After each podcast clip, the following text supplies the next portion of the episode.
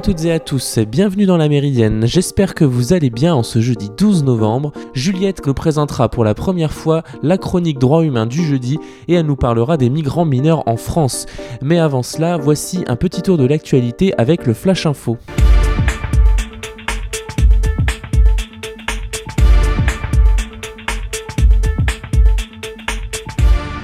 Un point sur la crise de la Covid-19, l'Union européenne espère des vaccinations dès le début de l'année prochaine dans un scénario optimiste.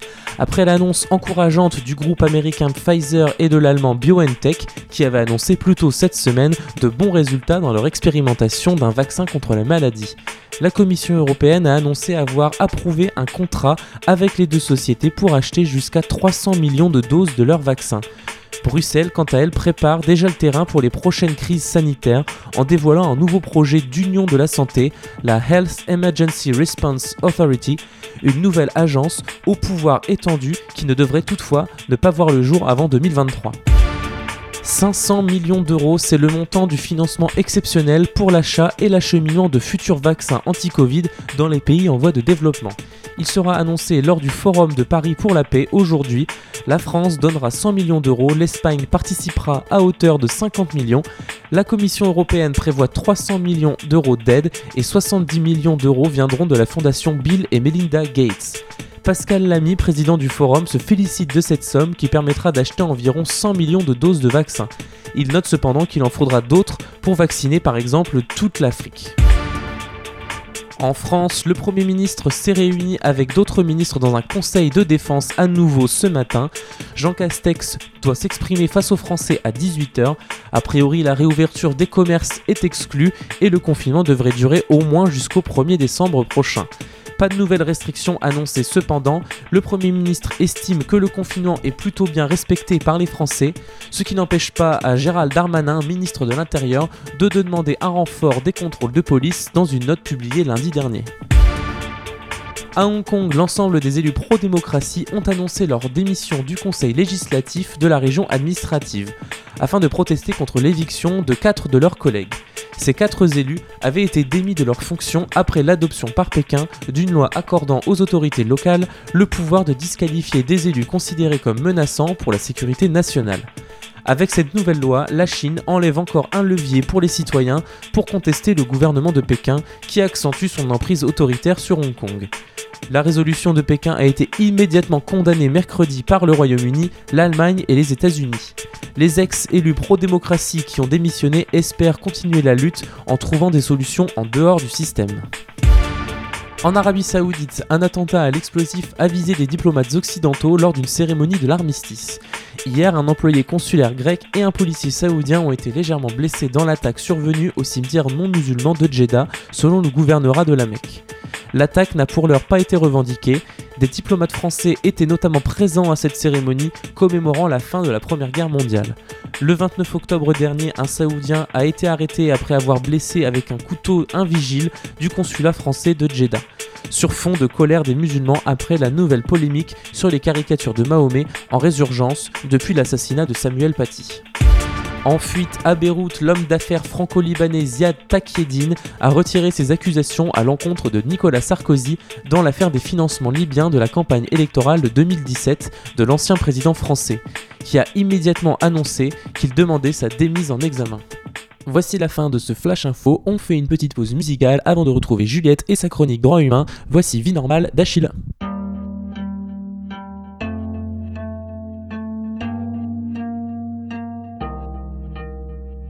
Vie normale, peu d'histoire, je raconte ma vie, pas besoin de story.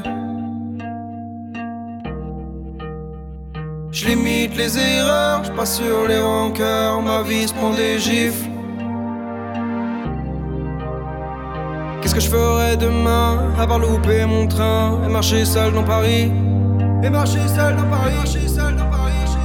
C'était cool avec toi, je me trouvais plus sympa. Est-ce que tout se termine? Est-ce que tout se termine? Est-ce que tout se termine? Est-ce que tout se termine? La suite me paraît loin, mais heures beaucoup moins bien. La sortie de piste est là, elle m'attend comme un roi. La fin d'une belle époque, la suite de la descente. Mon ego prend des chocs dans les starting blocks. Vie normale normal, peu d'histoire. Je raconte ma vie, de story. Je limite les erreurs, je passe sur les rancœurs. Ma vie se prendait, vie normale. Je raconte ma vie, pas besoin de story. Je limite les erreurs, je passe sur les rancœurs. Ma vie se prendait.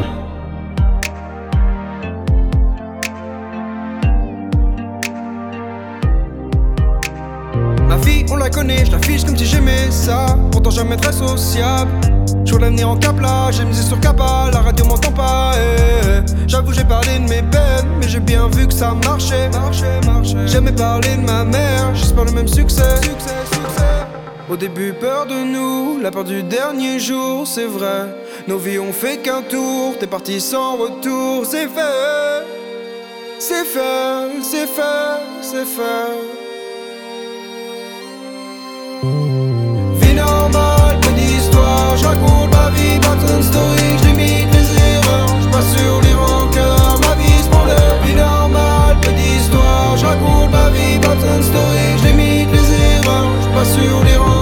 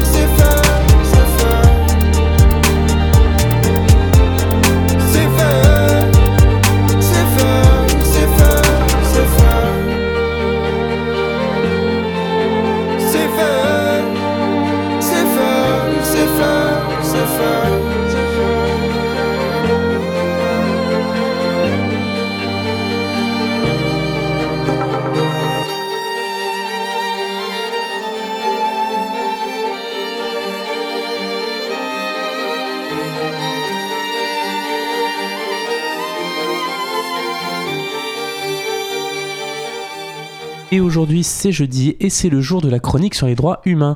Elle nous est présentée par Juliette de l'antenne jeune d'Amnesty International à Caen. Bonjour Juliette et bienvenue pour ta première méridienne. Bonjour Amaury. Aujourd'hui, pour cette nouvelle semaine et la reprise des chroniques d'Amnesty, je souhaite aborder un sujet essentiel en France qui est la condition des mineurs isolés étrangers. Mais commençons par le commencement, c'est-à-dire qu'est-ce qu'un mineur isolé étranger? Ou MIE. C'est une personne qui est âgée de moins de 18 ans, qui n'a pas la nationalité française et qui n'est pas accompagnée de ses représentants légaux, par exemple de ses parents, sur le territoire français. La France, d'ailleurs, comme d'autres pays, a des devoirs de protection envers ces mineurs, conformément à la Convention internationale pour les droits de l'enfant de 1989 et notamment à l'article 20 qui énonce que ces mineurs ont le droit à une protection et une aide spéciale de l'État. Or, dans les faits, il est difficile de parler de protection pour ces jeunes qui ont traversé l'enfer. En effet, leur calvaire ne s'arrête pas une fois passées les frontières françaises, bien au contraire. Conditions d'accueil indignes, refoulement systématique, déni de leur minorité, détention insalubre, et j'en passe. Quel accueil est réservé à ces jeunes une fois qu'ils atteignent les frontières françaises? Eh bien, dans un premier temps, il faut souligner que l'on n'est plus sur une politique de refoulement systématique qu'une réelle prise en charge effective. La police aux frontières reniant sans aucun scrupule les droits de ces jeunes, notamment le droit de demander l'asile, refuse l'entrée sur le territoire de manière expéditive et irrégulière sans prendre le temps d'examiner la situation de ces mineurs. Rappelons un principe important en matière de droits de ces personnes, c'est la présomption de minorité. Qu'est-ce que ça veut dire? Ça veut tout simplement dire qu'en cas de doute sur la minorité d'une personne, on va devoir présumer qu'elle est mineure plutôt que majeure, ce qui va permettre de lui conférer une protection renforcée. Mais dans les faits, les autorités vont jusqu'à renier cette minorité du simple fait de leur apparence adulte, par exemple euh, dû au port d'une barbe. C'est vrai quoi, il est bien connu que la barbe ne pousse qu'à 18 ans. Les mineurs étant en situation de vulnérabilité et pour la plupart ne parlant pas français et ne connaissant pas leurs droits, et se voient octroyer sur leur décision de refus d'entrée une date de naissance qui n'est pas la leur en réalité, ce qui est inacceptable et une violation de, de leurs droits.